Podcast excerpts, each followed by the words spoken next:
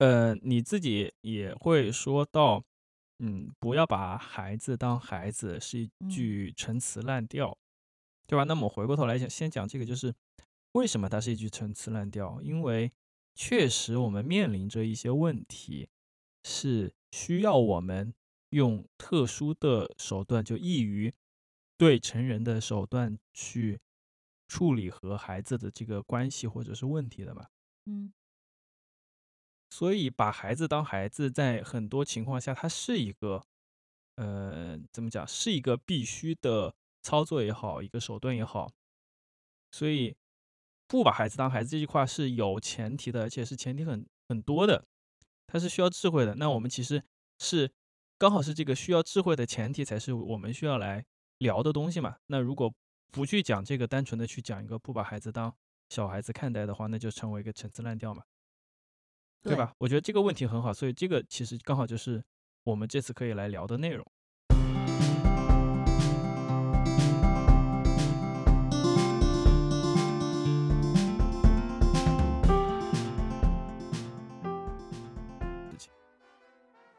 嗯，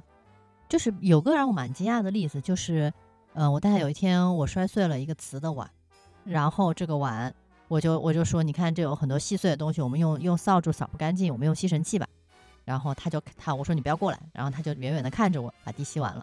过了两天，我又摔碎了一个锅盖，那锅盖是玻璃的。我说哎呀，这个锅盖碎了一地的怎么办呀？娃就直接说用吸尘器呗。然后我就非常惊讶，他能够去举一反三，然后去提供很很有用的解决办法。这个其实我也没有去刻意教他。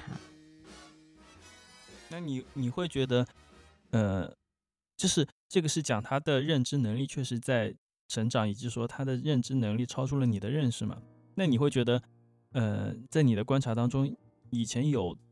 忽略这种，就是以前对他的教导当中有忽略这一块而变得教条，然后导致他可能特别的教，让他也学的特别的教条，然后也没做好的地方嘛？或者说没有，you know，展现他的潜能的地方？就如果是以这个例子相关的话。就是蛮早的时候，他就是有一捆，我记得是把什么东西捆在一起吧。然后，因为我当时猜他可能不会结那个结，然后我就说，那你可以用力把把里面捆在一起的东西抽出来。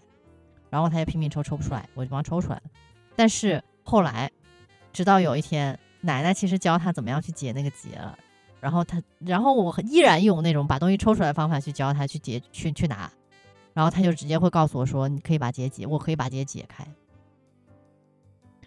有一个还蛮教条的，我刚刚就是今天刚刚发现的，就是我们在玩一个小的，就是雪花片，一个小的一个像积木一样的东西，然后因为里面非常的多，他就非要搬一个板凳过来，然后我就说你为什么我我就不理解，然后直到他搬了板凳过来之后，他就把那个装这个积木的袋子挂在板凳上，他说奶奶告诉我一定要这样玩，才能够就就一定要用这种方式去玩，不能说我我说我把袋子放在旁边，你片片拿可不可以？不行，放在盒子里行不行？不行，他一定要挂在凳子上玩。就是，就是这种模式，他好像觉得必须这样，但是他没有体会到说，那为什么当时奶奶最开始是告诉他可以把这个袋子挂在板凳背上，然后去拿，是为了什么？是为了不要把这个片片，就是小片的东西都洒洒洒到地上，是为了便于收纳。就是他可能没有理解当时做这件事的目的是什么，然后他就采取了这样一个解决方案。而且我这个时候，我现在还说服不了他，因为他觉得他的那个方案是最好的。嗯，你是怎么尝试说服的呢？我说你是不是怕东西？你是不是怕它散到一地了？那我们可以放在盒子里。他说不要。然后我说那其实就放在旁边，你从袋子袋子口里拿拿就可以了。他说他说不行不行，一定要拿板要板凳背。然后他就非要去搬那个板凳。嗯，那你觉得？其实我觉得这个问题也值得聊，就是你觉得他不听人劝是，嗯，怎么养成这种习惯的？就你会你会怎么去想他特别不听人劝嘛？就是我们可以看到很多这种，呃，粗糙一点归纳的话是形式主义形式主义的这个行为嘛，对吧？就是我一定要按照以前的呃那一套流程来做。就仿仿佛不像一个人，他失去了，他失去了目的，然后就是有一套 SOP 给到他，他就嗯按照那个 SOP 上面写的第一步，嗯，拿起凳子，然后第二步挪多少米，对吧？然后第三步嗯把它放下，嗯，对，所以你会觉得是以前的哪一些，嗯嗯，我们忽视的地方，让他养成了这样子的一个认知的习惯。我我我其实刚刚我在讲的时候，我第一反应是，我想问这个性格是内在的还是怎么样？但是然后我觉得其实也蛮心理学，对，这这就很屁话嘛，这一定是你从实践当中学了一部分，但是该学的地方没学到，然后养成的这样子的一个思维模式嘛，它其实是你思考的方式嘛，啊？它其实是认认知，这是一个感知的一个过程，它没有感知到那个目的，你你会觉得你能感受到他为什么会这样子吗？我想到两个可能性啊，举我现在观察的例子。第一个就是我最近发现，就是如果他他如果他有一个很直接的目的，但是如果他直接说的话，可能会导致嗯、呃实现不了实现不了他的目的，嗯所以他就会非常曲折的方式，然后去做。就是我们出去走，因为我其实不喜欢抱他，然后他如果说抱的话，我就说啊妈抱不动，但是他现在会说妈妈我要玩具，然后妈妈我想我我饿了。然后就不断的去，或者是走到我的面前，我说你是不是要抱？他说不是的，然后就是就我，但是我说那有没有玩具啊？有没有吃的啊？后来我说那我抱吧，然后他就很开心，然后他会不断在重复这种这种看起来不直接的方式，然后去获取抱，就嗯是他其实是觉得用那种方式能够达到他的目的，虽然他的方式看起来很不很不合理，但是 whatever it works，但这个不刚好是一个相反的例子吗？他刚好证明了他对这个目的有非常强的认知，对敏感，他很敏感，他只关心目的，他只要只要能达到目的，好的，最近进步了。对，但其实是嗯反过来，还有一个，嗯但同时你看反过来嘛，但这个是一个对他更有利的事情，就其实他在玩这个积木的，是乐高还是积木？积木乐高嗯那个他叫雪啊花片吧？啊啊啊那个，OK OK，对，就是玩这个呃那个叫雪花积木，OK 雪花积木，对，那个雪花积木，嗯，其实目的很简单，就是怕它怕它散掉了，或者是找不到了嘛，我要有嗯一个归集的地方。对，但是他在做这件事情的时候，他没有去呃思考这么做的目的是什么，而且你有点忘记了上一次我们还刚好是录节目讲到孩子的时候，他不已经是这样子了吗？他不会直说，你忘记他他要出去，就是他要见你，啊啊，对对对对对然后对对，就跟我讲他嗯他是要出门，他其实是嗯想见妈妈，然后他就只是跟我讲要出门，对吧？出了嗯门以后再说啊妈，我要去找妈妈什么什么之类，对吧？以这是以前的，他其实有一个连贯性，连贯性在这个地方，嗯对。然后讲到雪花积木这个，我反倒会觉得说，他感受不到那个目的，是因为那件事情确实不由他做，就跟你之前嗯刚刚讲的又联系在一起，他从来他不需要清理他自己的玩具，他不用把他的玩具收拾起来，他也不用去 check 嗯 the integrity，、就是那个玩具的完整性嘛，对吧？我比如说我有六这个雪花积木也就算了，你也不知你也不可能知道有多少片，但是有一些比如说那些什么换衣游戏里面一共有多少件衣服，有多少只鞋子，不是鞋子又不交了就非常难受。对对，所以所以其实嗯那个收拾和整理和保存其 integrity 的这个工作不是他来做，所以他会没有目的。我反倒觉得这个倒是好解释的。嗯，就是说到收纳的话，我还想分享最近的经历，就是他现在他依然是不收纳嘛，然后我让他收，他肯定说不想收，但是我不收纳的话，他玩的地方就只有沙发上和他的玩他铺的地上。他把当他把所有玩具都铺开的时候，他又跟妈妈他说妈妈我要一个新的玩，我要玩一个新的东西。我说那在哪里玩呢？他看了一周，他没有地方玩，我就说那你这个要不要收？这个要不要收？他慢慢的就觉得啊，不玩的要收，要收一收一下东西了。同样还有一次，就是他的玩具洒在路当中，我正好踩到了，然后我脚非常非常的疼。那个时候我是没有穿穿鞋，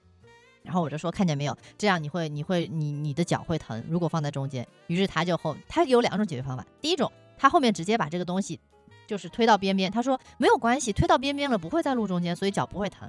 第二个是他说没关系，我穿着鞋子，我踩到了我也不会疼。就是他慢慢的会把就是我为什么收纳，嗯。就是有一个有就是有一个相对比较清晰的目的，同时他也会为自己不想做这件事情找到找到一个很正正当的理由，并且去解释它，去解去去嗯嗯，就是他可以不用去收纳。嗯，就这这故事就转讲讲通了，逻辑就连上了。就是他开始用逻辑的方法在思考这个问题了。你对想说，我这个经历我想到了两个方面嘛，嗯，第一个方面是你刚刚讲的，就是后面那个例子，他把那个玩具从就推开嘛，推到角落去，然后就这样子不会绊到他，他就嗯觉得 OK，、这件事情是 OK 的。那确实从逻辑上是 OK 的。那少少的是一个什么东西？少的是这个也是我在想怎么去开始教他的地方，就嗯他不在意其他家庭成员的，他不把其他我我这样讲对，就是有一点文绉绉的。哦，他没有把其他家庭成员当成他者，就是当成另外一个人嗯的这样子的一个思路嘛，他不用在意推到其他地方去对其他人有没有影响，他还是一个非常非常嗯嗯，我不想说以自我为中心吧，但是就差不多那个就像和那个现现象是很像的，就以自我为中心那个现象是很像的。那这个点就是刚好回到我们主要讲的，就是说，那确实这个地方是孩子和大人不一样的地方，他的认知是不一样的。嗯，对我，我们需要嗯以不同的方法去对待这件事情，去看待这个事情，要接受下来。那所以我会我会去想怎么样去跟他讲讲这件事情啊，这是第一方面。然后第二方面是啥？我有点忘记了。第二方面讲到这个收，对，那呃第二个方面是补充的一个小点是在于说，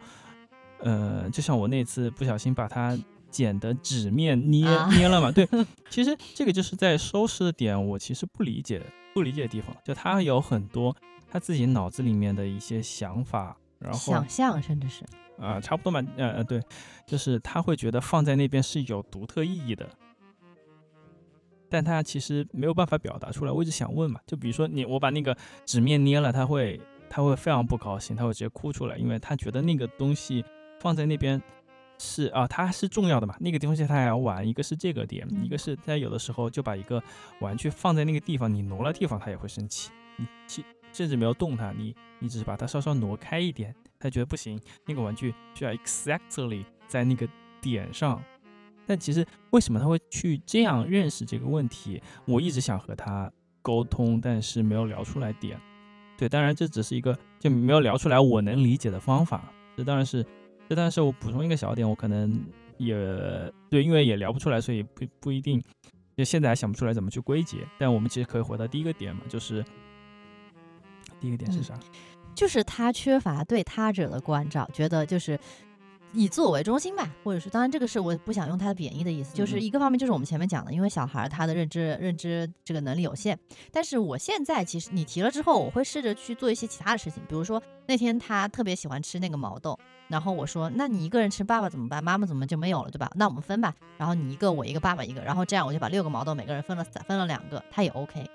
然后第二个呢，其实我可能又会扯到另一个话，就是说他现在没有同龄人跟他一起玩，所以说大人嘛就尽量都依着他嘛，所以说他会更觉得就是说那是不是大家都围着我转？所以我现在跟他玩的一个是说个做法是，他会问啊，那你喜欢嗯、兔子还是喜欢北极熊？我知道他喜欢兔子，我故意说我喜欢兔子，我就是要兔子。他就说不行，他说你喜欢北极熊吧？我说我就想要兔子嘛，不然我不想我不想玩了。然后那好吧，然后他就会把兔子让给我。就有时候我会跟他玩耍的时候，尽量做一个任性的同龄人，然后看他愿不愿意，就稍稍做一下妥协，然后去做一个合作。我觉得可能就是让它体现一些不同的东西吧。嗯呃，然后刚刚你讲的第二个就是，有可能就是你刚刚说他就是对，就缺乏对他就是觉得，嗯，这个世界都在我的眼中，就是只有在我控制下，别人移动了之后，就是我觉得闯入了我的世界那种感觉。因为我发现他现在想象力特别丰富嘛。那天不是在床上，他把东西放床，他说这是人家的家嘛，如果我动了，我动了之后，那小猪佩奇就没有家了，这种感觉，对就是在他世界中，他所看到的世界可能想象的是另一个东西，对我我觉得你他闯入了他的世界，他能把这个世界。讲清楚倒还好。我觉得他他愿意跟我们讲，我还是这这肯定大家也会配合嘛，就大人还是会配合。我觉得对，其实我我我倒是不明白很多点，以及说这个东西，其实首先是我们去理解他为什么这么想，对吧？那他把那个，比如说他把床想成二楼，或者是想嗯成某个、呃角色，或者是他 imaginary Imaginary friends 呀，他们的家，我觉得都 OK。嗯，对。但是这个又回到第一部分嘛，就是说这个东西，床是所有人共用的，嗯他也需要用，大人也需要用。那怎么刚好在这个上面学到和其他人妥协？对吧，就是可能对你觉得这个是佩奇的家，然后你你你想把你的书送给佩奇，所以说你要放在那个地方，然后大人不想，嗯大人就不能动，因为动了后佩奇就拿不到书。呃 Anyway，这是我帮他编的一个故事了。对，哦，那比如说我想睡觉，你把我的床占了以后，你应该怎么去考虑？我倒是觉得这个地方就是我们刚刚讲的，就是嗯，不应该把小孩当小孩的地方。对对对，就是我现在就是尝试你刚刚所说的，跟他去像一个，嗯，怎么讲，就不要把他当小孩去沟通。我遇到过一模一样的事情，然后我跟他说，那妈妈想睡觉怎么办呢？呃，他说，那你睡那边，我玩这边，就是你给他，你把这个问题抛给他，让他想一个解决方法。当然，我至少我觉得他现在认知能力，他可以开始尽量去妥协，甚至说我说，那你东西都扔在沙发，那妈妈坐哪？他说，那你可以坐那个凳子啊。就他慢慢的会有一点点，嗯，想妥协的这个倾向了。呃，但我们要做的就是把这个问题抛给他，让他去逼迫他去想。嗯，但是再再往里面挖一个，再挖深一步，就嗯是说，你会发现不同的问题抛给他，结果是不同的嘛？就是说我我说的不同的是哪样一个维度啊？就是你刚刚举的两个例子，嗯他们在同一个维度，在于说他刚好能够做出一个选择，然后他的妥协能够同时解决两人的问题，就是一个成功的选择。就是我感觉他在有一些问题当中，你把问题抛给他了以后，他注定做不出一个好的选择。他可能然后直接一哭往地上一躺。也也不是也不是这种，就是也不是这种，而是我想说的刚好又和刚刚讲的另外一个，就是刚刚讲的另外一个观点有关，就是他当他认识不到目的的时候，他可能就给不出一个好的选择，而且这个点可能更困难一点，在于说他既要知道你的目的，嗯然后他知道你怎么，你用什么行动可以完成你的目的，嗯然后他从中可以看出来他在做什么的时候影响了你的行动，导致你完不成你的目的，嗯。然后他再来想他的目的是什么，然后他怎么调整他的行动，可以既完成目的又不会干扰到你，嗯，呃，有点复杂，听起来就不像 小孩子能做的事情，对，但是不要嫌，不要强对。对对对，但对，因为他能够成功嘛，对，嗯。所以我刚刚想刚好有觉得有意思的地方，想聊的点就是你会找到，就是你会找到他所有失败案例当中的一些共通点嘛？你刚刚讲的时候，突然启发到我想这个事情，我之前会有一些这样子的感觉，但是没有仔细去总结。你刚刚讲了以后，我反倒把这个东西总结清楚了。失败的案例其实就是早上穿衣裳啦，就刚刚就是我开始接手的时候，就是也是每天早上不愿意穿衣裳，然后甚至说他要把我把衣裳，他先同意，然后我把衣裳脱了，他马上说把睡衣脱了，他马上不同意。这个时候只能你采取硬的办法，因为你就像你那天提，就是我们 offline 提到的，告诉他什么是重要的，什么是不重要的。我就说这个事情很重要，你必须得穿，不然你要去医院，你要去打针等等。然后他如果继续不愿意的话，我是我要么就两，我最开始是强强行办法给他穿，但是我后来觉得我要想我的目的是什么，我是为了让他不感冒。那么如果他不愿意穿的话，我会选择用被子把它裹住。嗯嗯嗯甚至说，如果说像没有像现在这种零下的温度的话，如果可能十几度，那我就让他感到冷。就像有一天晚上他不愿意穿睡衣一样，我是说那个时候可能他才十还没有到就十度左右嘛，我就说那你试试不穿睡衣，然后他自己跟我说妈妈冷，然后他把睡衣穿上。就是要么就是我解决，要么就让他自己吃点苦，在这个吃苦是能够你接受的限度的，那么让他知道哦，那他要妥协了。那最差最差就是他配他这样哭，但是其实他是非常无力的，而且你们俩都没有想出好的办法，那就只能让他哭，哭到之后你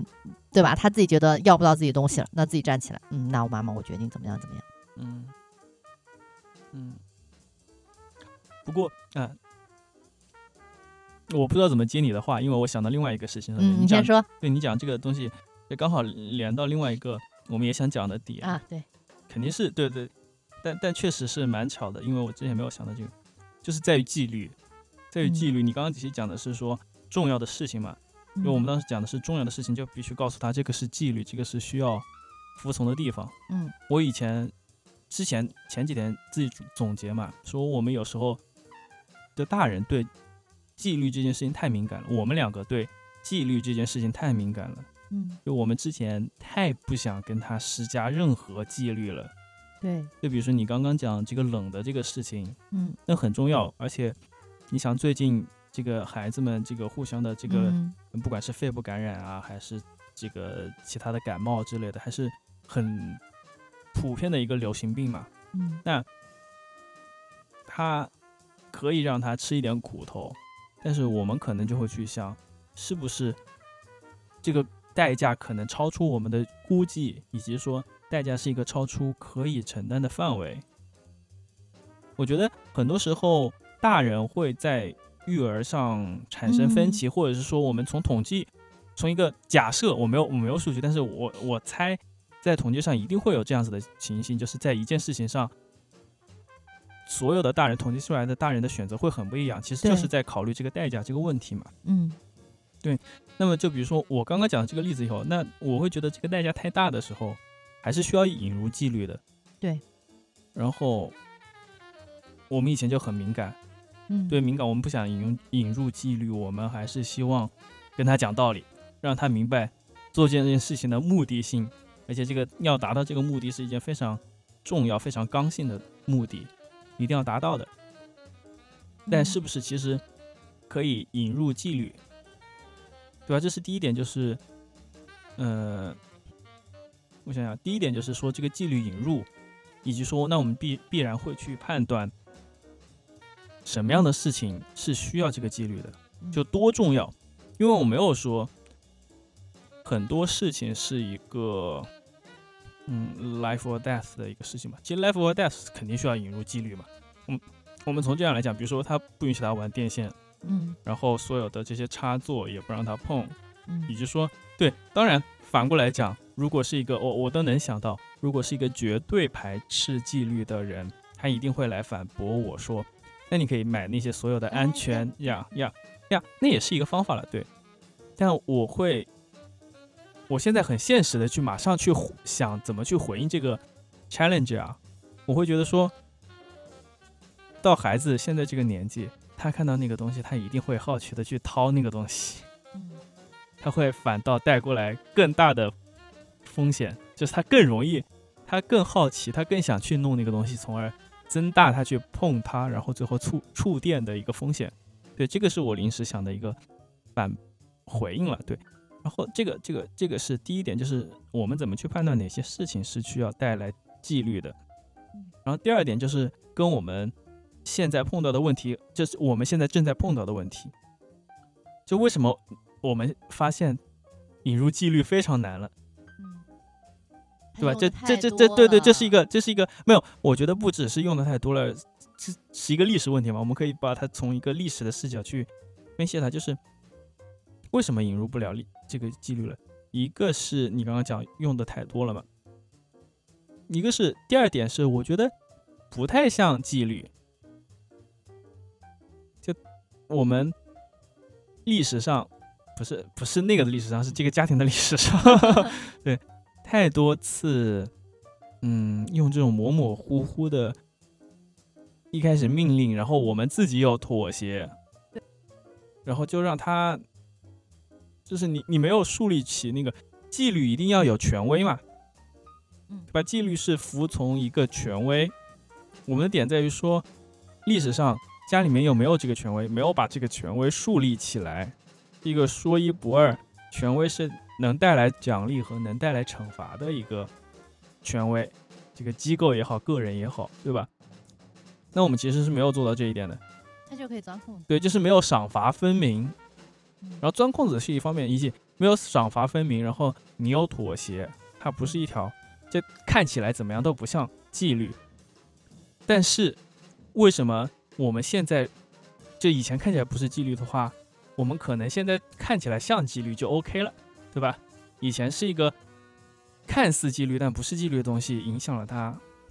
就我是说有一种反驳嘛，对吧？那我们现在就做一个真正的纪律给他，是不是就 OK 了？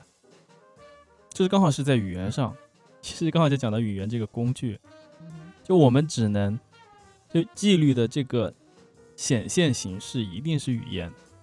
不管是你说出来的，还是以后可以看到有纸上的，它一定是以语言为载体出现的，对吧？行为只是一个辅助，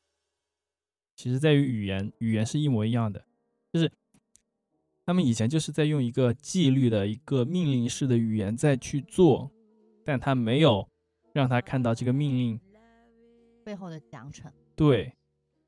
哦，所以我们现在即使想引入真正的纪律，但我们用的语言是一样的，嗯导致他还以为是以前那个东西，然后增加了很多的负担。嗯然后这个地方我也要说你的，就是我一直说的，就是对，就是只有我一个人在坚持这个东西是该给奖罚分明的时候要奖罚分明。奖罚分明，我认可的。就是我，我现在我就是有一个我刚刚说的，就是我们之前的纪，我们之前的纪律太多了，我们之前的那个要求的纪律的东西太多了，所以说就是 wear out，在这不觉得什么都不能做，然后他甚至晚上做噩梦都是我要这个，我要那个，我要我要我要，然后跟重复白天的这种哭。我想做的是说，我们只有在非常必要的时候才会引入纪律，比如说你你两天必须拉屎，不然对吧？屁股子就是那个开塞露伺候，或者是说，就是只尽量引入极少量的一些纪律去做。那反过来，那我能我我怎么样去达到我的目的？就像我纪律我的核心，比如说我不希望他挨冻，然后他穿好睡衣光脚，他说他下要下来拿玩具，这个时候我不是说你不许下来，这个时候我不不需要制定这么具体的纪律去禁止他这么具体的行为。而是我谈到刚才说的目的最重要，我目的是为了让你不感冒。那我说我把袜子给你穿上，鞋给你穿上，你去拿，你就 OK。那这个时候我明明可以用这种，对吧？达成我的目的，也达成他的目的的方式方式去妥协。我为什么一定要写，就是设一个纪律说你不许下床？就是我希望这种纪律能够尽尽量的少，而更多的是通过一种妥协沟通的方式去使达成我们双方的目的。而这样的话，我真正在很垮脸垮，就是脸垮下来很凶的时候，他才会觉得这个时候妈妈真的生气了，这个时候真的很严重，我要听话了。就是只有当这个惩罚非常稀有的时候，他才会 take it seriously。当然，另外一方面就是那个奖惩的部分，你那天也说了，我觉得是有调整的，就是他当他真正做了一个我们期待他的行为，按时拉屎了。拉的挺好的，那我们不是说啊，你拉屎之前给你看小猪佩奇，那其实是拉屎之后给他看小猪佩奇，给他一些礼物也好，就是玩具也好，吃的也好，就是你虽然说奖惩这个东西它会有一定的副作用，不能人就是孩子还是孩子，不是巴甫洛夫的狗，但是就是说怎么样去把它用用到用到用到位的话，其实也是还蛮讲究的，就是你刚刚你之前讲的这些，嗯，这个是关于奖惩方面，呃。但是我是，嗯，我补充这个地方吧，但是关于大人的，不是关于孩子的。嗯，我想说的点就刚好是说，其实也要把视角跳出来，而不是说只盯着孩子。你比如说纪律太多了这一点，嗯，到底是不是无效，就导致纪律无效？我觉得不是，我觉得不是。就，嗯，从故事上来讲吧，这是我们听过的无数的故事，就他人的经验。嗯，不管是真的还是假的啊，嗯，但是他人的经验里面肯定会有很多讲这种那种孩子就是被管得特别木讷，对，对啊，就是管得特别木讷是说明什么问题？第一，纪律很多；第二，纪律都有效了，所以孩子被管得木讷了。嗯，所以由此就从这个逻辑上来讲，我先从逻辑上来讲，就是说，嗯，并不是说纪律多了，纪律就会无效。我会觉得说。最重要的，它有没有效的点还是，就是就像巴甫洛夫的狗，你你刚刚讲的就是巴甫洛夫的狗，我还是觉得说，你的反馈一定是要有效的，就是作为纪律，从纪律上的反馈。对我同意。对，所以我觉得这个是重要的。然后，然后这个是从逻辑上讲，那我刚刚讲换一个视角是什么，在于以前的一个问题是需要做的事情太多了。要做的事情太多了，嗯，没有任何指责的意思啊，嗯，就是我们这一代，我们两个反倒对这个什么是重要的，什么是必须做的这个判断会更松散，对，我们会对自己更好一点，嗯。就是累了我就不要做了。嗯。我我们会更宽泛的把更多的事情纳入可选项，对吧？嗯他可做，他不，他可不做。嗯然后我一天只有运运动二十四个小时，以及我的精力只有那么多，嗯所以当我精力不够的时候，我就不要做这些事情了，嗯对吧？我们对自己更好一些。但是父母的问题在于说，他们有他们思想和时代的局限性，他们纳入可选项的事情更少，嗯所以他们才会需要做。其实你看，我父亲就是一个极端的例子嘛，他几乎没有可选项，但是他一直在妥协呀，妥协他妥协是我们全家妥协的最多的。我我 说的我说的是我说的可选项是指什么？就是一天必须要做的事情，嗯嗯嗯对吧？就是我觉得很，就我坦诚不公的说，离谱的事情是，他原来在他在家不是是是我母亲吐槽嘛，嗯。拖两遍地 per day，，OK，对，就是一天拖两遍地，他觉得这个是一个在极端情况下，他极其累的时候才会不去做，然后心怀愧疚。哎呀，这个地脏脏了我没弄，这种愧疚感，对，就他几乎没有这种可选项，所以他们一天做的事情会非常多，他会非常。就是我说的另外一种嘛，就是缺缺乏目的性嘛，就所有事情全部变成教条。但是啊，我是觉得，呃，你先说完吧。对，所以可选项少了以后，他们每天需要做的事情就更多。那其实，在客观上能够分配给孩子的精力也好、注意力也好，就会更少。那相当于来讲，在这样子的一个情况下，在他们眼里的话，纪律确实就是一个更合适的方法。就是我我换一个视角来看，他们处理他们的处理方案的合理性在哪个地方？我没有说是对和错，但我我首先讲的是他们这个合理性是其实是在这个地方。我其实前段时间也在想嘛，因为我跟你是一样的逻辑嘛，就是为什么会给那么多命令，然后我就会去想他们为什么这么去做，然后尝试从他们的视角，他们会去这样子的一个事情。嗯，我刚刚想讲两点，第一个就是说纪律，你刚刚分析，你刚刚分析了就是你父亲的这个这个行为嘛，我反而觉得就正是因为就是可能也是我不怎么讲，就是正是因为有了那么多纪律，所以慢慢的禁锢了你的每天的生活，我必须得做什么什么东西，所以我才回头说我不希望给孩子那么多的纪律，嗯让他最后也变成我每天必须做什么东西。今天娃自己在说啊，我每天像要做作业一样要做这些这些事情。我说谁说的？他说奶奶这么说我的。嗯所以他其实现在已经有一点这种感觉我每天都要认字，每天都要写字、剪剪纸。他现在变成每天必做的作业了。对他他是很教条，我不一开始就对这个就是我不想做的，就是这个就讲到我们最开始就说我育儿的一个 ideology，或者我希望孩子什么样子的，就是因为你少了这些纪律，你可能会体验一些不同的东西，所以说你可能会更有创造力、更有独立性，发现更多不同的东西。所以我才会说，尽量我希望能够少给他一些纪律，能够让他不感冒的情况下，就让他光脚跑也好，或者是从床上爬起来穿着睡衣到处跑也好，给他一些不更多的可能性。嗯，我的意思是我刚刚补充那个合理性，就是我父母的合理性的那个，呃，想法或动机嗯是什么啊？其实是说，嗯，这个合理性需要我们去思考，然后我们从策略上要针对这个合理性来调整我们的说服思路或者是说服嗯嗯。方案，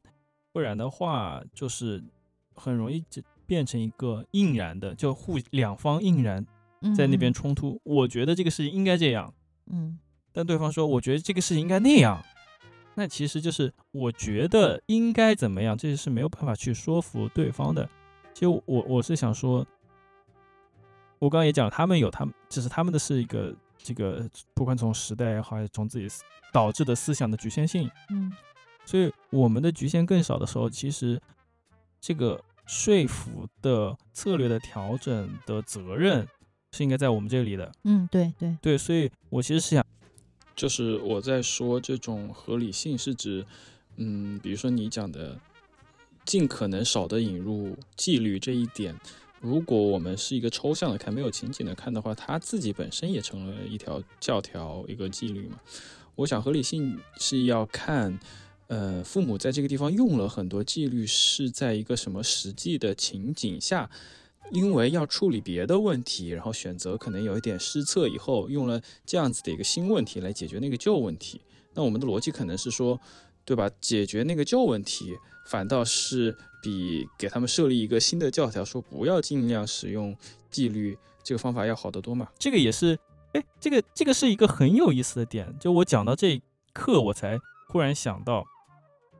就说我们作为孩子怎么和父母交往这件事情，反倒是在有了孩子以后，你又重新因为自己的孩子来学会一些新的东西，反倒不是说孩子在教我。而是刚好就是说看到了更多的视角，就是每个人的角色更多了，你反倒有一个更多的视角来去理解这件事情，然后这是一个是视角，一个是目的也不一样了。嗯，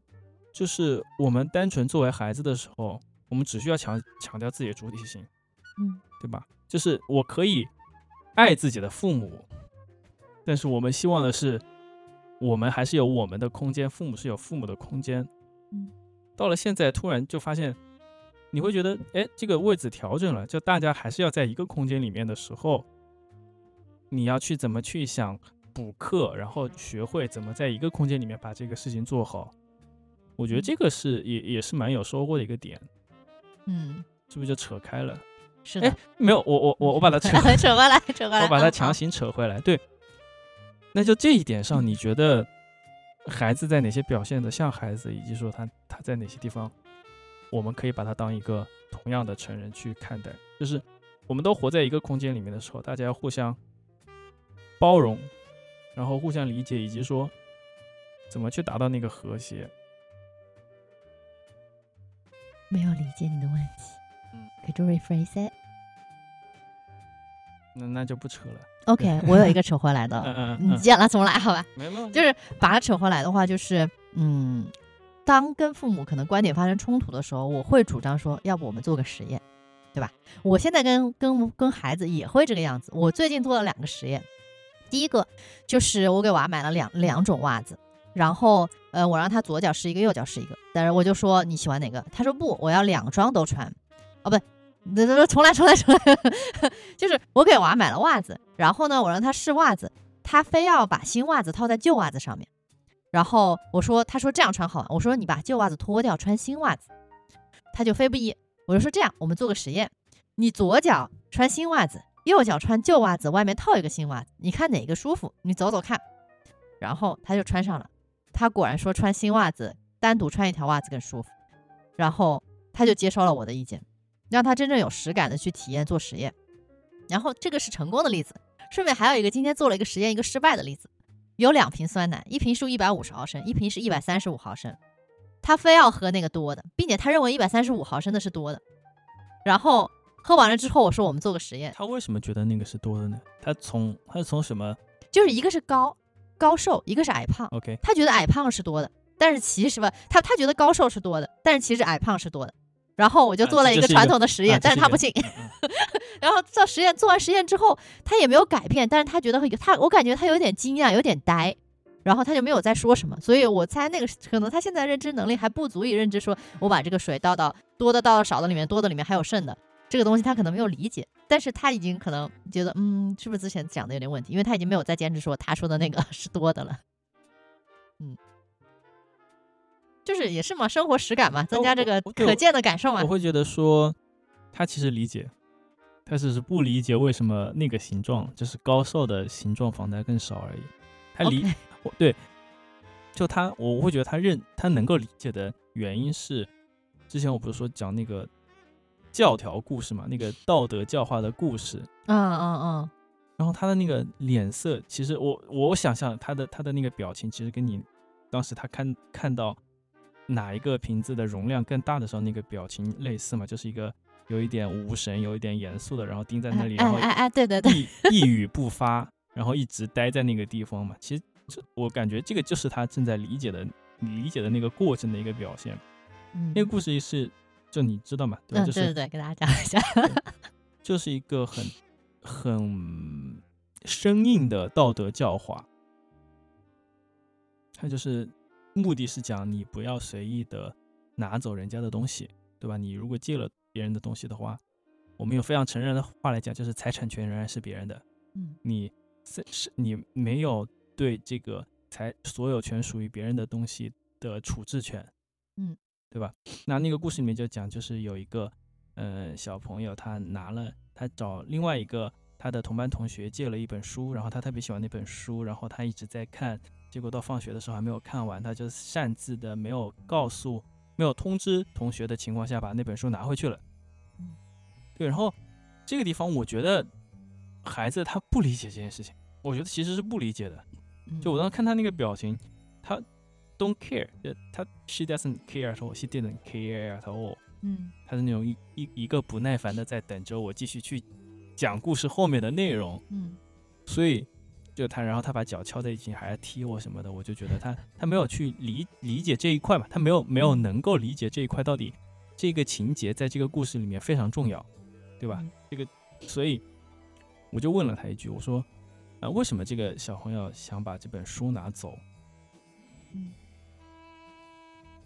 然后他就在那边讪笑，就那种不好意思的笑，你知道吧？哎，不知道。他，而且他没有说不知道，他现在嗯还又调整了他的语言策略。嗯他说：“你说，啊，对对，你说你说，那我觉得那个时候其实是他有时候他可能自己不太明白怎么去表达清楚，然后他就说：“你说。嗯”因为我觉得这个是这个原因还在于另外有一次的实验是，他说你说的时候，我说你来告诉我好不好？你是不是不知道？他说啊是的，他犹豫了一下，他不好意思的承认了他不知道。嗯对，然后他说他让我来说，我就跟他举了一个例子，就是爷爷给他看小猪佩奇，拿手机给他看小猪佩奇的时候，看到一半要把手机收回去的时候，他愿不愿意把这个手机收回去？然后换一个换一个角度就说，对吧？你看了一半，然后爷爷走了，你要把手机给他吗？然后我我也没有我也没有去讲，就我后面后面一句话说你应该给，或者是你不要对怎么去做，我都没有讲。然后我就观察到了和你刚刚看到那个同样的表情，所以我就觉得他其实是理解的，他他这他他立刻就理解了这个东西，他立刻就共情了那个小朋友他为什么那样做，嗯。对，然后他又对吧？哦了一声，这个也是他最近学到的一个对，然后我我我是觉得他他理解的，对这个其实就扯回来教条这个事情嘛，就我很讨厌那本书，以及说过去讲这个故事的方法就在于这些故事以及我们讲述的方法没有让他理解本嗯。身，他没有一个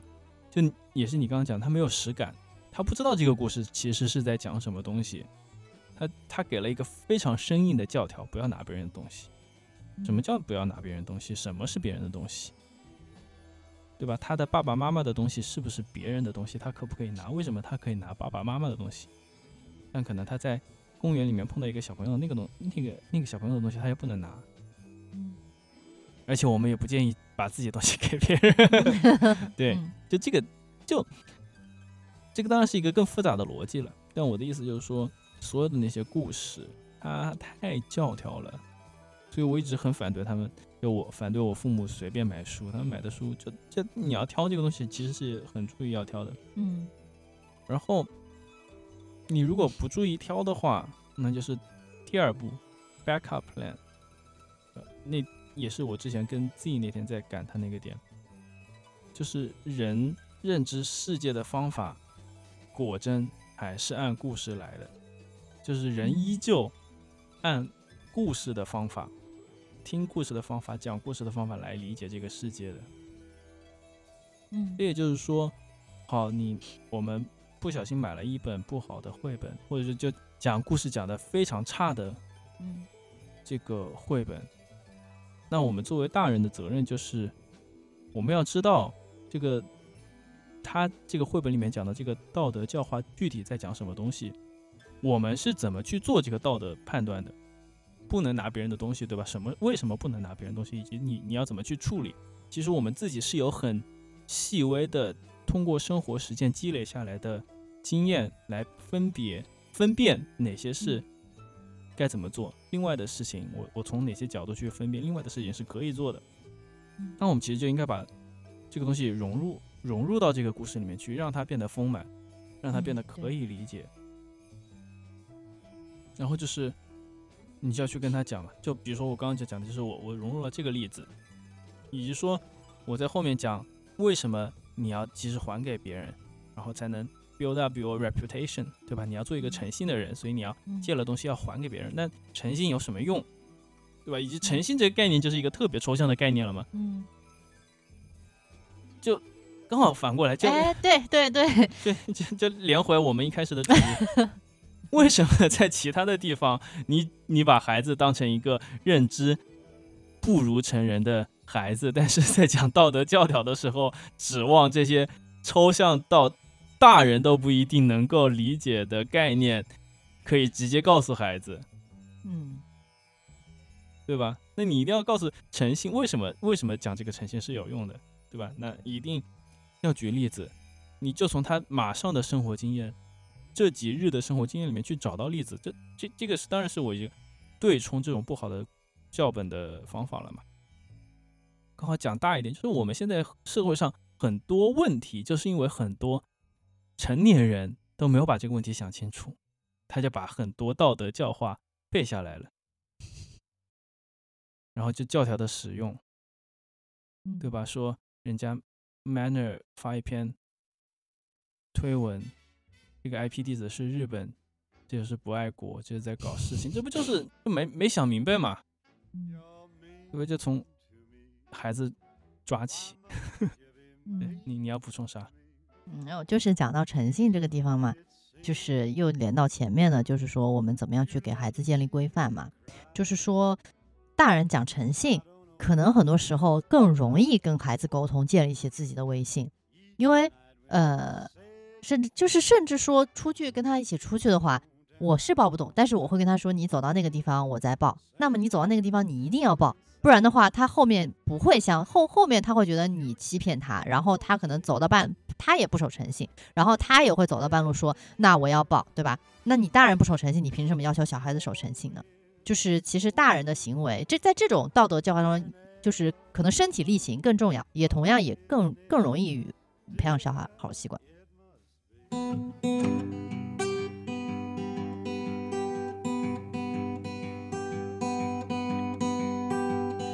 Honey is for beast and bear. Besides, there's jelly beans everywhere. It's not what it seems in the land of dreams. Don't worry your head, just go to sleep. It doesn't matter how you feel. Life is just a Ferris wheel. It's always up and down, don't make a sound. When you wake up, the world will come around. When you wake up, the world will come around. It's just the sweet weather and the 确实，这也是我这段时间带娃以来最痛苦的，就是或者说最耗时，也是最多挑战的，就是，呃，就是可能要花每天花两个小时哄睡，然后哄睡当中最大的挑战就是，当孩子很困的时候，他会突然说他怕怪物、怕机器人、怕动物吃人、怕小偷等等等等，然后。甚至说他已经眼睛闭上进入梦乡，突然听到什么声音，他就会问这是什么声音，我怕，然后产生一种哭腔。这个时候，嗯，就不断的会重复这件事情，会让他很困难，睡不着嘛。这个这个会让我非常的困扰。然后我现在采取的解决方法是告诉他，告诉他这个声音实际上不是妖魔鬼怪，而是可能是，嗯，空调发动机的声音，窗外这个车。车过的声音等等，去让他知道说这些东西实际上是一些合理的、没有威胁性的东西，或者说当他出现了，当他说嗯动物的时候，他在动物园里不会出来，小偷锁上门没有关系，爸爸妈妈会保护你等等等等，去尽量通过这种方式说服他。但是嗯，就是还是会发花很大的时间，甚至他晚上做梦的时候都会说妈妈我不要做梦，我要做害怕，我要做坏梦。甚至的甚至在晚上说梦话的时候，他也会说妈妈，我怕什么动物来咬人啊，等等等等，就是他就你很心疼他这种恐惧。呃，对，然后甚至于他这种恐惧，我不知道怎么样去移除，而且我甚至觉得，这是可能我个人体验，就是说，当你种下一个恐惧的种子的时候，它不断的在你心中发芽发芽，你都很就像杂草一样，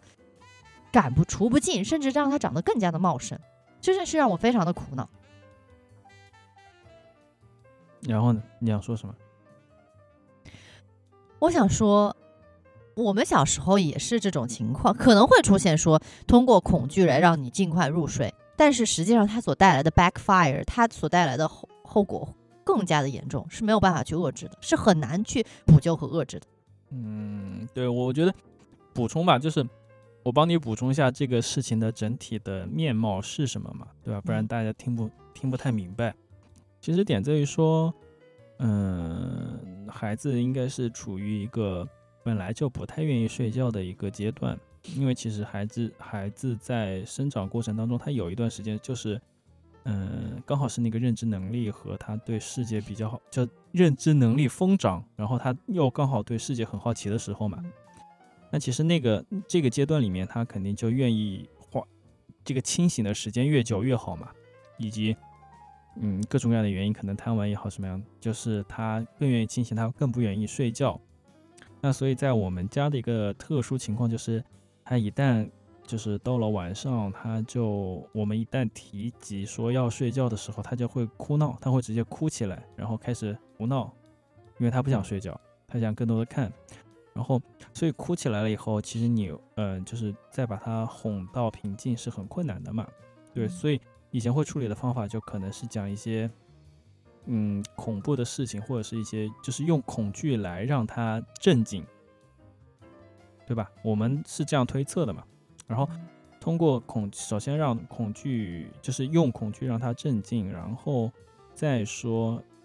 一就开始 胡编乱造一些事情，要把这个恐这个恐惧去除掉嘛，对吧？反正找一个讲得通的，反正就胡编乱造。我觉得很多时候都讲不通嘛，就反正是都在就讲的这个恐怖故事本来也在孩子的认知之外嘛，